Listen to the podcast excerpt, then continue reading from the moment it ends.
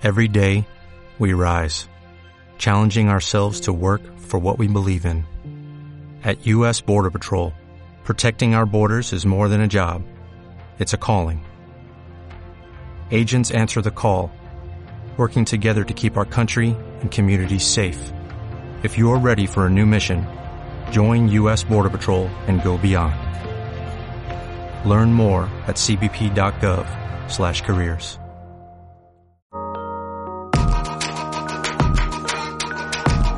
Universo sostenible.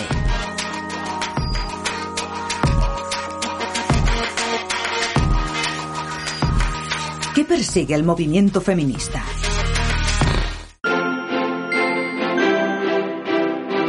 La historia del feminismo no ha sido lineal. Como en cualquier movimiento, ha habido cambios a lo largo del tiempo.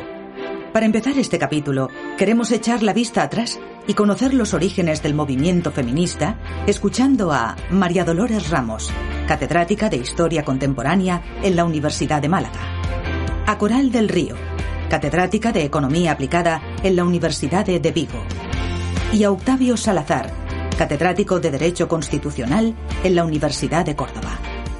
El feminismo es una teoría política es un pensamiento crítico y es un movimiento social que busca la igualdad de derechos políticos, civiles y sociales entre mujeres y hombres, en función de la clase social, de las ideas políticas, en función de las ideas religiosas, evidentemente el feminismo va a tener perfiles. Podemos situar el origen hace unos 300 años, en el siglo XVIII, en la Revolución Francesa y las ideas ilustradas, donde se defendía los ideales de libertad, igualdad y fraternidad. Ahí las mujeres ilustradas que participaron en todo ese proceso, lógicamente y de forma coherente, defendían que no se puede hablar de igualdad excluyendo la mitad de la población.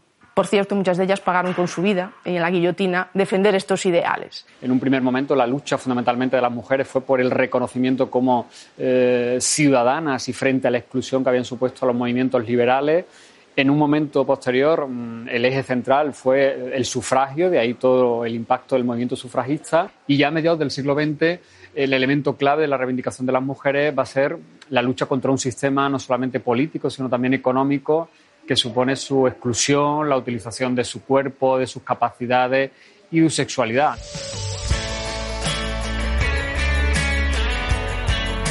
Las reivindicaciones no son las mismas en todo el mundo, porque la situación de la mujer tampoco lo es.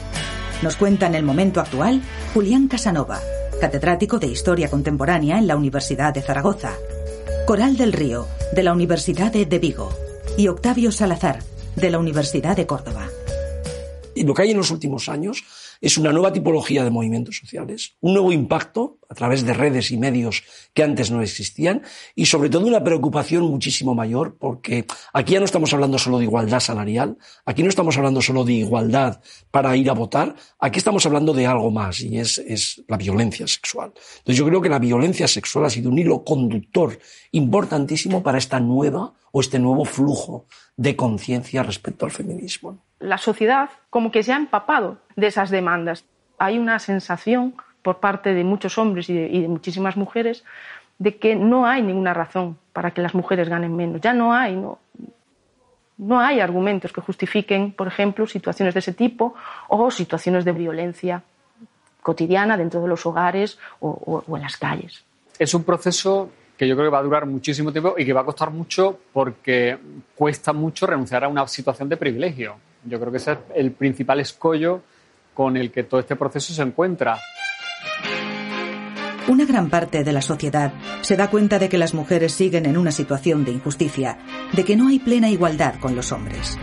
Pero siempre hay determinados grupos que intentan que este movimiento no llegue a su fin.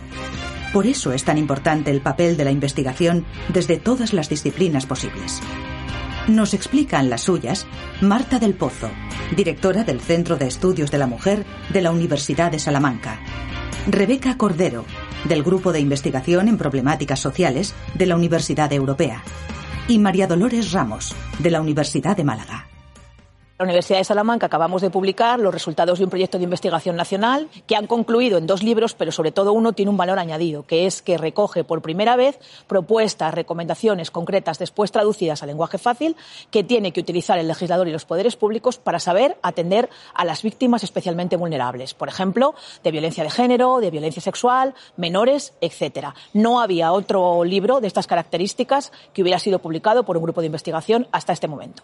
Nosotros realizamos una investigación denominada Enrollados, donde analizamos las actitudes de riesgo y seguridad de los millennials respecto al uso de las aplicaciones de móvil en lo que a las relaciones afectivos sexuales se refiere. Resulta que descubrimos ese falso empoderamiento femenino, ¿no? ¿Qué cosas hago yo presa de ese falso empoderamiento? Pues vuelvo a determinar que son relaciones sexuales circunscritas en el modelo heteropatriarcal de satisfacción del varón. ¿Con qué hemos retrocedido en lo que a la adquisición de no de derechos, porque los derechos pueden estar, sino a la mujer ha retrocedido en el lugar que había cogido a nivel social. Tenemos mm, varias líneas de investigación abiertas. Queremos ver cómo surge un pacifismo feminista, que nosotros lo llevamos hasta finales del siglo XIX, con la participación muy importante también de las mujeres en la construcción de la paz durante la Primera Guerra Mundial organizando un congreso, ellas solas, el Congreso Internacional de la Paz de La Haya. Solamente tenemos que mirar a nuestro alrededor para ver cómo la paz civil, cómo el consenso, cómo el compromiso, cómo la necesidad de diálogo es sumamente importante y se tiene que anteponer a políticas que no conducen o que recrudecen la situación.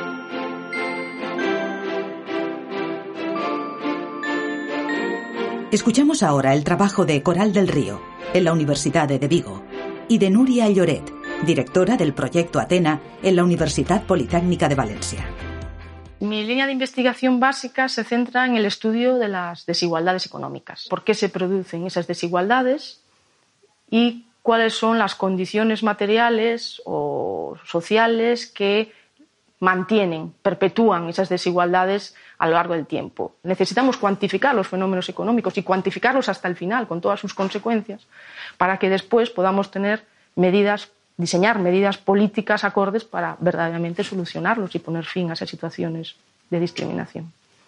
Científicamente nosotros hemos hecho unos estudios sobre las redes existentes de mujeres que trabajan en arte y tecnología.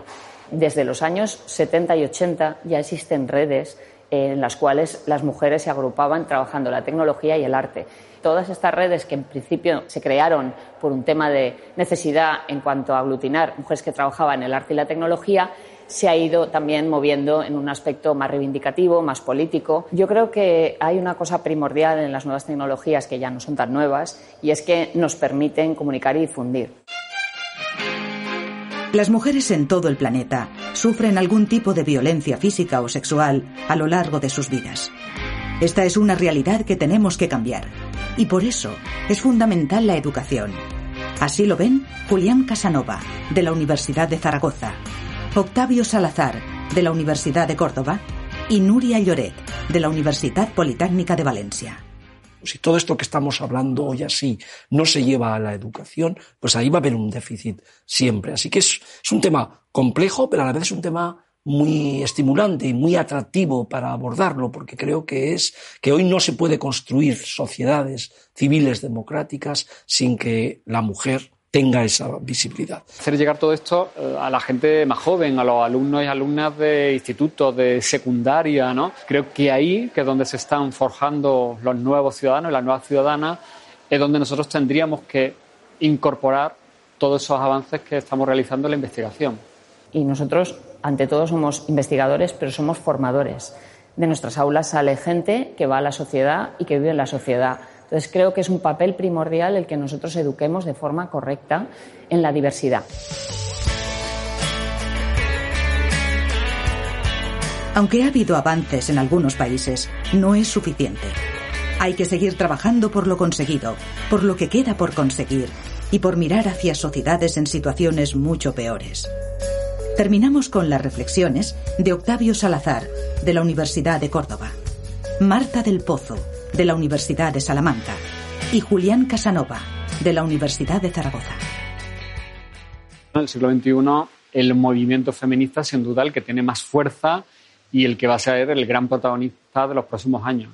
Que hay que defender los derechos de las mujeres, tener una bandera del feminismo y decir que las mujeres somos iguales que los hombres. Y eso depende, insisto, de una buena formación, de una buena educación, de que los políticos sean responsables con esos temas y que la sociedad civil responda. Si la sociedad civil no responde, da igual que haya leyes. Es importante. La sociedad civil tiene que responder.